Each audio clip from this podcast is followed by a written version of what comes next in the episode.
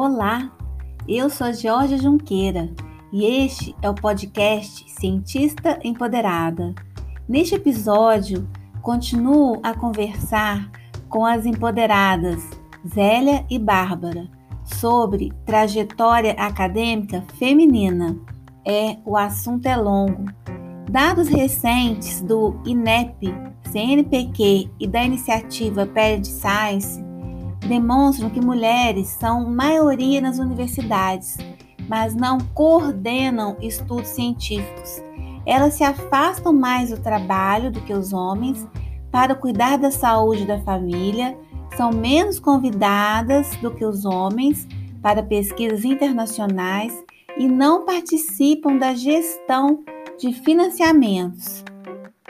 Falamos bastante hoje de situações que um homem jamais passa na sua trajetória acadêmica.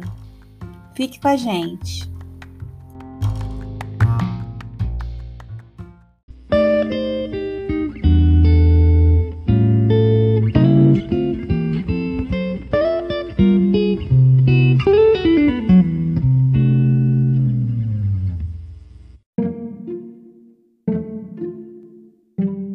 Situação que um homem acadêmico nunca passaria em hipótese alguma? Olha, eu, como eu disse, é, a questão da, da gestação para aquelas mulheres que decidem ter filho esse período da gestação somado ao pós-parto é algo que homem nenhum vai passar, porque a gente tem mudanças de corpo, a, a lidar, né, a recuperação, eu acho que isso é um respeitando aquelas que odeiam o momento e aquelas que romantizam e super curtem o momento. Eu já ouvi muitas mulheres falando, gente, mas a melhor coisa da vida é ficar grávida, né? Que elas adoraram esse eu. período. É, pois é, eu sou oposto, eu falo, eu, eu acho que eu teria até mais filhos se eu não tivesse que ficar grávida, porque eu já não gostei desse período. Então, respeitando, né, cada uma, mas cada uma tem que lidar com isso. Então, é uma coisa que eu acho. E uma coisa que eu ouvi já algumas vezes, e que foi uma, né, entre as várias coisas que até me motivaram a começar a fazer, desenvolver trabalhos pensando em mulheres, foi ouvir. Mas você é professora, você pode fazer isso. Ou você é mãe, você não pode se vestir assim, sabe? Ou, mas você, uma cientista, faz isso? É, é esse ser colocado em xeque, mas não por ser cientista, mas por ser mulher, sabe? Isso eu acho que homem nenhum nunca vai passar. Nenhum, ninguém vai chegar, mas você, professor, fazendo isso, dificilmente. Eu já ouvi, sabe, esse tipo de, de colocação. Mas você é mãe, você não pode fazer isso. A gente não escuta ninguém falando, você é pai, você não pode. É muito raro. Então, da minha, minha vivência, assim, que eu tô lembrando nesse momento, se eu lembrar de mais alguma coisa, eu te comento. Mas eu acho que homem nenhum vai ah, passar mas essa é ótima, essa é ótima. Zélia, pensou alguma? Ah, sim, né? Eu acho que nós mulheres todas já passamos pela questão da impostura, né? Então é aquele negócio de ter que provar o tempo todo que você faz bem feito. Isso é, a gente é cobrado o tempo inteiro. Você pode fazer, se você divulga ciência, oh, mas você só divulga ciência, você não faz a ciência? Isso não é perguntado para o homem. Então, assim, você é... falar de ciência, você está turistando pela ciência. Então, assim, é, às vezes a pessoa não coloca em xeque, né? Sobre sua questão do seu formalismo, do seu. E você vê homens que nunca foram colocados à prova e você fala, meu Deus do céu. Você coloca no ele à prova, coloca ele no chinelo e ele precisa tomar as boas chineladas, né? Então, é, é o, o, você, o tempo inteiro você tem que provar isso daí. Não basta você publicar o mesmo tanto que o seu colega homem. Não basta. Ninguém olha para isso. Entendeu? A pessoa olha por que você não fez. Então, assim, eu faço questão de chapar essas duas coisas e mostrar. Hoje tem muito aluno que me manda mensagem que ele faz, mas ele tem vergonha de dizer que ele faz crochê. Crochê tem cálculo. Aí eu mostro os programas de computador para você poder colocar aqui, fazer aquele, aquelas. É, deixar o xadrez direitinho, né? Que é o pulling planning, você planejar como é que você vai fazer o seu, o seu crochê, o seu tricô. Então, existe essas coisas de contar ponto, de você fazer. Estão em programa, você precisa saber programar para você fazer uma receita. Aí fala, ah, é? Então você precisa uma série de coisas. Então, essa de você ter que provar que você sabe, não é só dentro da ciência, é na vida. Eu lembro que uma vez eu fui comprar uma furadeira, era de impacto, meu pai pediu para comprar, e eu fui numa região lá em São Paulo, que é uma região famosa, exatamente por vender eletrônicos, é a Santa Ifigênia. E aí eu perguntei pro cara é, daquela máquina, né, quantos watts de potência que ela tinha. Aí ele falou: não, é volts. Eu falei: não, volts, atenção. E ele duvidou de mim o tempo inteiro. Uma outra vez, meu pai sempre mandava eu comprar um negócio e meu pai falava, explicava direitinho, você tem que comprar um fio assim, tem que ter essa bitola, porque ele vai aguentar isso, não sei o quê. E eu já sabia, porque ele sabia, ele me ensinava a calcular. E eu chegava lá e o cara colocava. Às vezes eu vou comprar alguma coisa, eu nem falo, eu falo, Valdemir, pergunta lá o preço, porque se eu colocar, eles vão me mostrar alguma coisa, não, para você, não, uma coisa mais inferior uma coisa que não é, você não entende, não sei o quê. É, é igual comprar o carro, quando eu fui comprar o carro, né? Eu gosto de um carro esportivo. Agora você não tem dirigido, que eu fico folgada né, com a conta do marido. Mas o cara achou que não. Falei pra ele, me explica como é que liga esse carro automático aí. O carro é assim. Parei parte de uma volta. O cara ficou assim. O carro era um carro importado, o carro caro. O cara falou: essa mulher não vai dar conta de tirar o carro. Passando, aqui, isso aqui em Juiz de Fora, passando pelo, pelo, supermercado aí, um professor no nosso departamento me viu, fez assim, ó. É, não acredito. Ainda parei, ainda fiz assim para ele passar, né? né? Para ele poder passar. E ele parou assim. Sabe, se não acreditar que você é capaz, você tem que provar o tempo inteiro. Isso acontece. Às vezes a mulher nem se dá conta disso. Às vezes você fala uma coisa numa reunião, Alguém levanta e explica o que você acabou de falar. Você e é mais ouvido. E é, é, e é mais ouvido do que você. Exatamente, Bárbara. Essa ideia era minha. Oh, não. Sabe, essa, esse, esse interrompimento. Às vezes você está explicando alguma coisa, não, mas o meu ponto de vista, tem coisa que não tem ponto de vista. Ou é ou não é. Uhum, e o uhum, cara coloca uhum. um ponto de vista na sua fala. Mas, e aí você fala, mas foi isso que eu disse.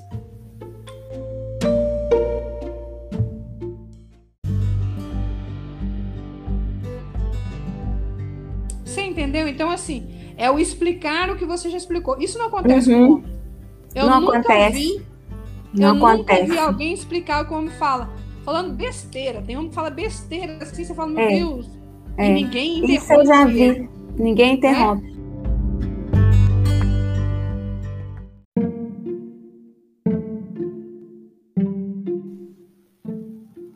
É muito recorrente vermos um homem tentando explicar o trabalho de uma mulher para ela mesma. Não só trabalho como ideias e colocações, é aquela frase: o que ela está querendo dizer é.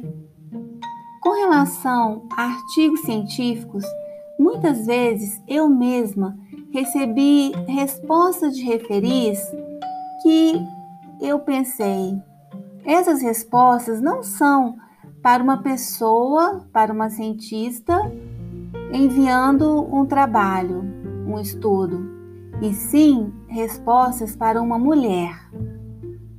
Também gostaria de comentar com relação ao estado civil da mulher acadêmica. Eu já escutei relatos que o tratamento da academia muda quando o estado civil da mulher acadêmica também muda.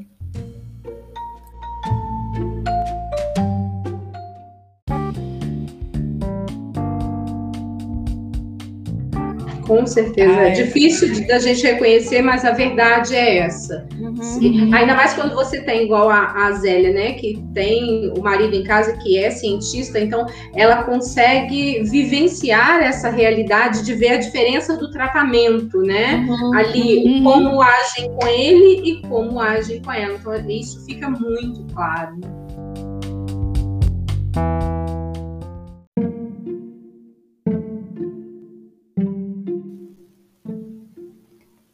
Vamos discutir um pouco isso. Como esse tipo de comportamento sexista pode ocorrer em ambiente com elevado nível de educação, como é o meio acadêmico?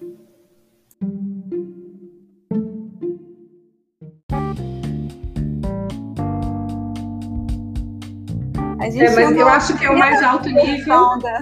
É. Muito, é o mais alto nível, Georgia, mas eu acho que é um nível extremamente conservador. Hum. Eu vejo esse meio acadêmico, né? A, no, a, nossa ciência, químicos, físicos, ela é uma ciência velha, né? Ela é uma ciência é. antiga. Então, ela traz um rigor, um tradicionalismo, né? E uma, um, uma sensação de tudo ser muito conservador. Então, tudo que você inova, que você avança, é recebido com muita resistência. Depois, à medida que as pessoas às vezes se acostumam, acreditam no seu trabalho, começam a ver resultados, é, você passa a ter respeito. Mas se você rompe né, com todas as normas, se você quebra as regras que estão em jogo daquela coisa conservadora, você tem resistência no nosso meio acadêmico. Acho que e aí reflete nesse tipo de atitude que você é. falou, né? É. Enquanto você é mulher solteira é uma coisa, a partir do momento que você é casada, não, não. Agora a nossa referência é o seu marido. Então, isso é. só, eu acho só é, reafirma essa coisa conservadora que a gente vivencia na academia.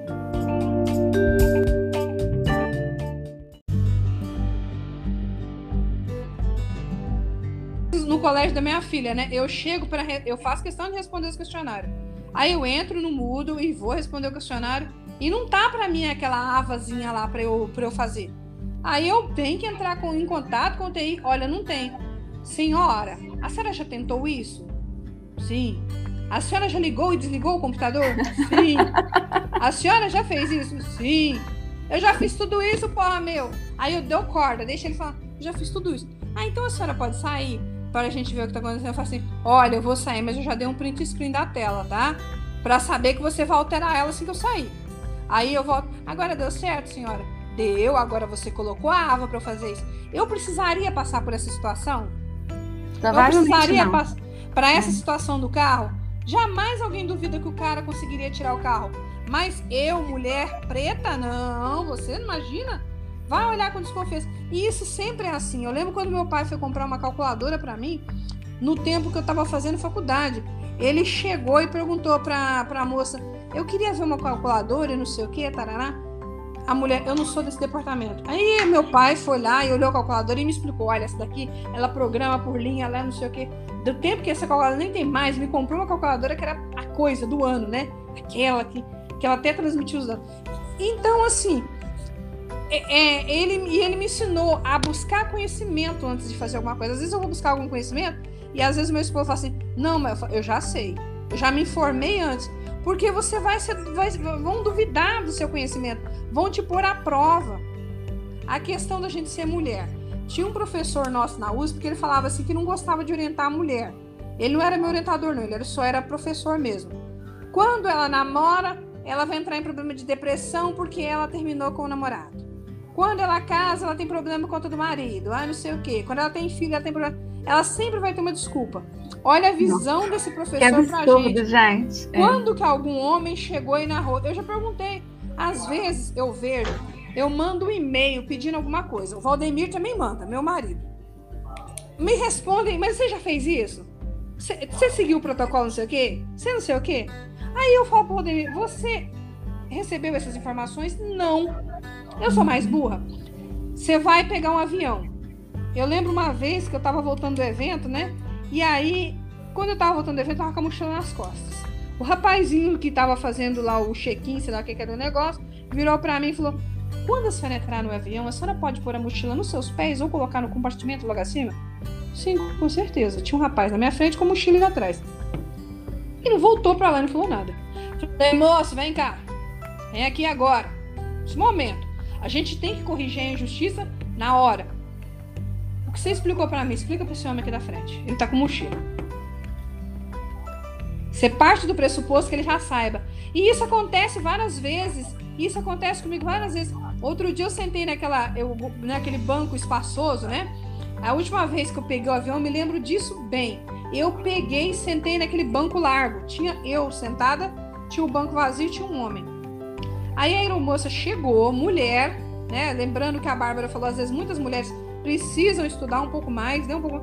E ela virou para mim e falou assim: é, a senhora é, já leu o, o card de instruções? A senhora sabe as instruções? Porque esse é o lugar de segurança? A senhora está preparada? A senhora tem mais de 50? Não sei o que. Falei, daqui uns dias. A senhora tem mais de 60? Falei, daqui uns anos não posso sentar nesse lugar. Espaçoso, que vai com as pernas. Já sei, eu já sei dos negócios todinho. Ela falou, o homem que estava do meu lado, olha, a senhora não pode ficar com a mochila. Falei, não, mas eu posso ficar com o celular como você. Eu peguei minha mochila para pegar meu celular. Obrigada pela informação. Aí, quando ela chegou para me explicar, eu falei, não vou ler esse card, não vou ler esse card várias vezes. Eu esperei, mas meu olhar foi tão profundo para ela perguntar para mim assim: por que, que a senhora não vai ler o card? Falei, por que, que você não vai perguntar para o homem aqui do meu lado ler o card? Então, assim, olhou para mim, você não sabe como se comportar nesse banco do avião. Você uhum. precisa de instruções. Ele não precisa. Uhum. Você entendeu? Então, assim, vindo uhum. de mulheres, é, é, esse tipo de coisa. Então, as pessoas, mas você sabe, é, você sabe isso daí, você sabe manusear. Às vezes eu tô e, e eu sinto isso, e isso não é perguntado para o meu marido, não é perguntado, às vezes, até para o meu pai. Então, assim, essas coisas essas é, são coisas que, que incomodam a gente enquanto mulher. Eu só estava uhum. esperando ela falar para você ter que ir lá e ter aquele desgaste, dar aquele discurso. É desnecessário isso.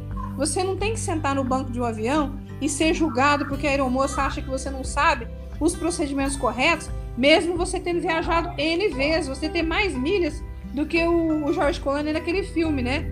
Uhum, então você tem uhum. mais milha do que ele acumulada, mesmo assim não vale.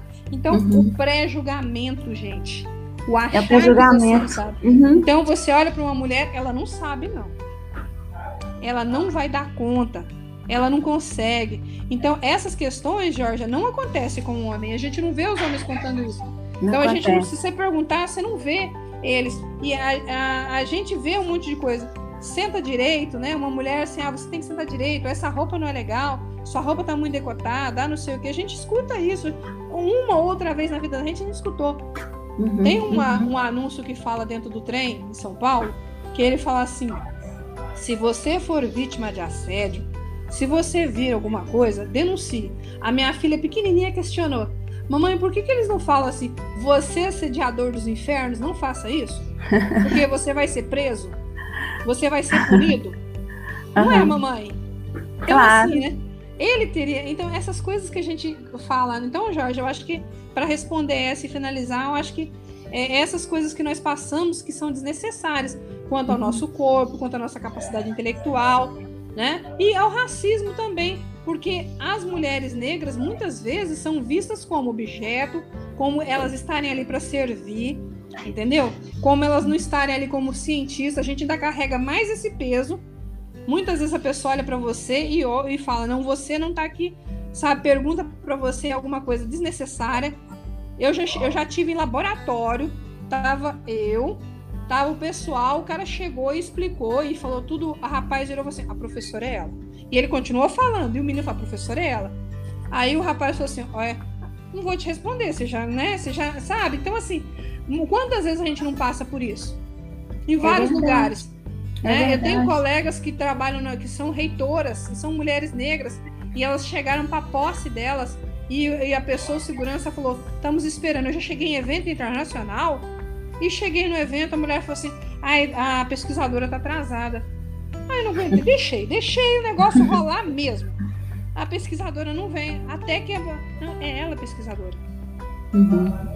Você entendeu? Então a pessoa olhar para você. Tem uma amiga minha que ela é assim de um inglês maravilhoso.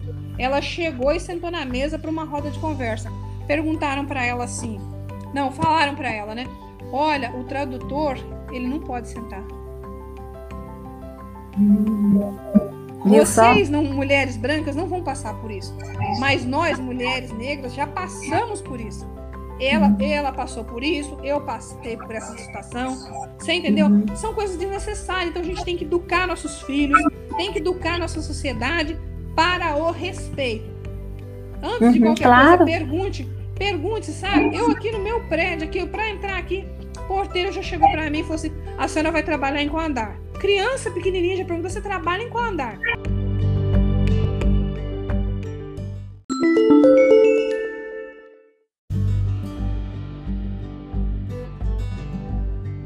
Falei, eu trabalho lá em cima, lá na universidade. Verdade. Uhum. É isso mesmo. Por isso é que nós mulheres temos que ocupar esses espaços de poder. Porque e também assim, com uma mentalidade, voltando uma coisa que a Bárbara falou muito, muito, muito importante, com essa empatia, porque não adianta nós mulheres ocupar esse espaço de poder e reproduzirmos o que nós estamos sofrendo passar a opressão de, de, de oprimidas para opressoras. A gente tem que lembrar desse momento também, porque não adianta nada você ocupar um espaço de poder, você tá fazendo uma avaliação, se você vai reproduzir o que seu colega homem faz. Não adianta. Então, se você não tiver empatia, não tiver conhecimento, porque às vezes a pessoa fala muita besteira sem procurar conhecer eu, fico, eu comecei a entender muita coisa, muita coisa que me acontecia e deixei de me sentir culpada quando eu passei a entender que o comportamento não era meu. A opressão vinha para cima de mim e era uma pressão muito grande. Muitas pessoas até nem têm coragem de fazer isso, mas elas também não têm coragem de mover uma palha para modificar essa estrutura. Então, é, às vezes eu, eu converso muito com meu marido, eu falo que ele me deixa preparada para as convenções, para os negócios, para os eventos, porque cada. Ah, eles vão falar isso, vão ter isso. Você já vai preparada, já vou preparada. Então, assim, não existe. É, o que tem mesmo é muito medo do que essa mulher pode fazer, do que essa mulher pode trazer de diferente. Muitas coisas não são. É, não existe a questão da transparência nas atitudes. Por quê? Porque existe aquela conivência. Então, muitas coisas, e isso acontece na sociedade, quantas coisas erradas que às vezes um grupo de homens fazem e que os outros ajudam a encobrir. E que não ajuda a tornar isso claro para que se tenha punição adequada. E isso vem para. Nós estamos na esfera, como vocês falaram, a gente vai subindo, conforme você vai subindo no patamar dentro da ciência, em qualquer instância, o que, que acontece? A, a, os, as limitações vão ser maiores. Essas pessoas que estão nessa esfera são pessoas mais conservadoras, são pessoas que têm o poder nas mãos para poder te frear o máximo que elas podem. Então a gente fala, né, do teto de vidro, do, do labirinto de cristal, a gente fala de um monte de coisa que para a gente é um, é um teto de concreto. Ele não é de vidro. Ele é de concreto, ele está ali para te barrar, para não deixar você subir para as instâncias. Por quê? Para que você não mude isso, para que você não queira justiça. E critérios são usados para distribuir certas coisas. Então as pessoas às vezes não querem isso. Precisa se ter uma transparência. Então aquela mulher é um perigo. Aquele grupo de mulheres é um perigo. Mas se aquele grupo de mulheres se fortalecerem e se aumentar, aí não tem jeito, como vocês falaram. Ah, vai ter que aceitar, porque vai ter mais, vai ter outra. Então eu sempre me junto ao coro da Márcia Barbosa e ela fala: a gente não pode perder essa oportunidade tá aqui com vocês conversando é uma oportunidade da gente ser ouvida e de que outras pessoas também reflitam sobre essa nossa fala e, e se identifiquem. Você vê nessa conversa nossa, a Bárbara lembrou das questões. Eu, dentro do Parenting Science, eu vejo as questões da maternidade sendo trazida e eu me lembro que isso aconteceu no tempo que eu estava grávida. Há 15, 16 anos atrás, as questões eram as mesmas. As mães sofriam para terminar. Se você ficou grávida no final da sua pós-graduação, as dificuldades que você enfrentou, elas estão acontecendo. Entendeu? Então, assim, muita gente não quer orientar a, a, a mulher hoje. Sabe? Se ela é casada e tem filho, a pessoa não quer orientar. Ele quer um jovem que produza muito, homem que produza muito e que escreva bastante artigo. A máquina de fazer artigo. É isso que conta. Então, é, é essa questão precisa ser refletida. Às vezes alguém vem me perguntar: você já perguntou para alguém da agência de fomento à pesquisa é, se essas questões estão sendo levadas em consideração? Nos editais, a gente identifica baias de preconceito quando você olha que um edital aparece e você fala, eu não posso me candidatar, porque ele é só para quem se formou há 10, há 5 anos. Então você já é limitado, você já a questão da idade, a questão da formação. Então, esses bias que traz ali escondidinho nas entrelinhas dos editais, eles te colocam de fora. Então, isso é preciso que tenha alguém lá dentro, e quando você está formulando o edital, uma não, várias. Olha, isso daqui é feito para limitar um monte de pessoa. Cada linha que é escrita no edital é bem pensada para eliminar muitas pessoas, para tirar muitas pessoas do páreo. E isso não é levado em consideração. Não existe uma transparência. Que critérios são usados para que isso aconteça? Então, são critérios aleatórios, são critérios que beneficiam a meritocracia masculina conservadora, como a Bárbara disse, nessa idade, nessa faixa. Uhum. A nossa ciência é assim, a nossa sociedade é assim, a nossa política é assim. A gente percebe isso onde você encontra os dados e as informações estampadas. Por que, que os departamentos não colocam as fotos da gente, não colocam o número, não colocam os índices, os indicativos? para você chegar na página e olhar os indicativos. Por que, que as agências não colocam os indicativos? Porque o conhecimento vai fazer com que você queira políticas para mudar isso. Mas você não sabe quantas mulheres são bolsistas, quantas mulheres negras, quantas são em determinadas áreas, quantos são acima de 35, quantos são acima de 50. Eu não tenho esse conhecimento. Quantas são por região? os comitês de, de área. Não é uma coisa que está clara, se bater o olho na página, você viu. Então, a transparência, o conhecimento, a informação faz falta. E isso eles não querem. Por isso que esse espaço, esse espaço que você criou da cientista empoderada, tem essa importância, porque traz essas falas, traz é, essas histórias que vão de encontro.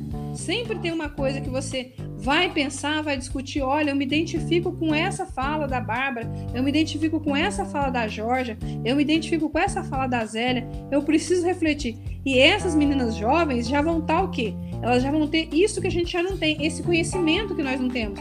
Quando é que eu me descobri mulher dentro da ciência? Quando é que eu me descobri mulher negra dentro da ciência? Quando é que eu parei e, e, e, pensei, pera lá, você não ganha essas coisas por isso, por isso, você não recebe. Quantas de nós, por, por um determinado motivo? Então essas meninas têm esse conhecimento, mas a gente precisa falar para que os ganhos, as conquistas não sejam perdidas, porque os desafios são inúmeros, eles se reinventam. Se hoje eu tenho um desafio, amanhã eu tenho outro maior. E eu tenho que estar preparada para enfrentar esse desafio. Como é que eu vou estar preparada para esse desafio, para enfrentar se eu não sei? Se eu nem sabia que ele existia.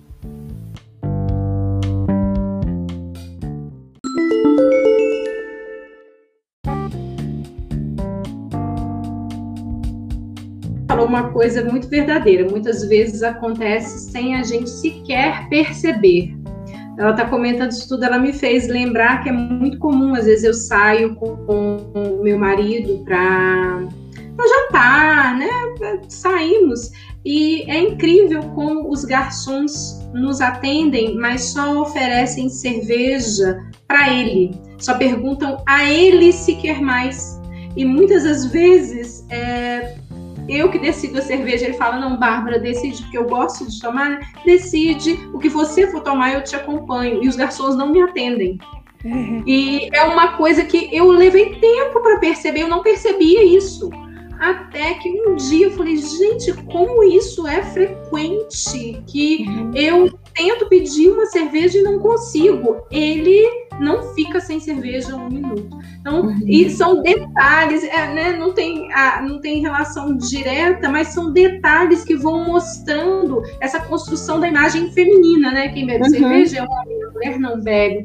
Em várias situações, e os próprios homens, eu lembro quando eu estava grávida, é, aquela coisa do, do, privilégio da grávida, né? Não tem que enfrentar a fila no banco, não tem que enfrentar a fila do cinema. Então eu já chegava com um barrigão e já passava direto.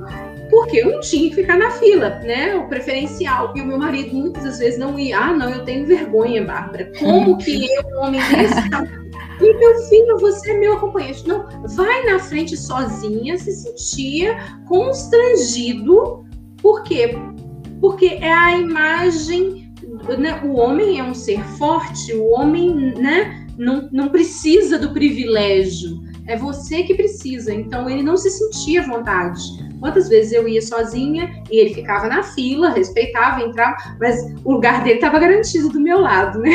Claro. o privilégio havia sido garantido. Mas uhum. coisas assim que a gente demora muito tempo para perceber. A Zélia falou muito bem. É, são coisas tão estruturais que nós vivenciamos que muitas das vezes não percebemos e esse tipo de conversa faz a gente acordar, né? Por isso é, a Zélia falou e eu bato na mesma tecla: o conhecimento é poder. A partir do momento que a mulher passa a ter conhecimento, né, da sua estrutura histórica, da sua da estrutura é, social, de como a sociedade é construída, do seu poder, dos seus direitos, eu acho que as chances de mudar aumentam. E, e nossa, super concordo com a sua fala, Zélia. Conhecimento é poder, eu acho que é a saída para todas nós. Empoderemos-nos, pois.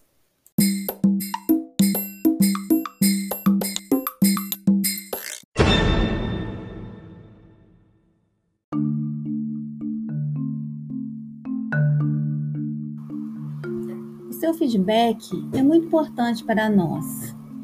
Sugira temas que você acha que devemos tratar aqui. Aguardo vocês.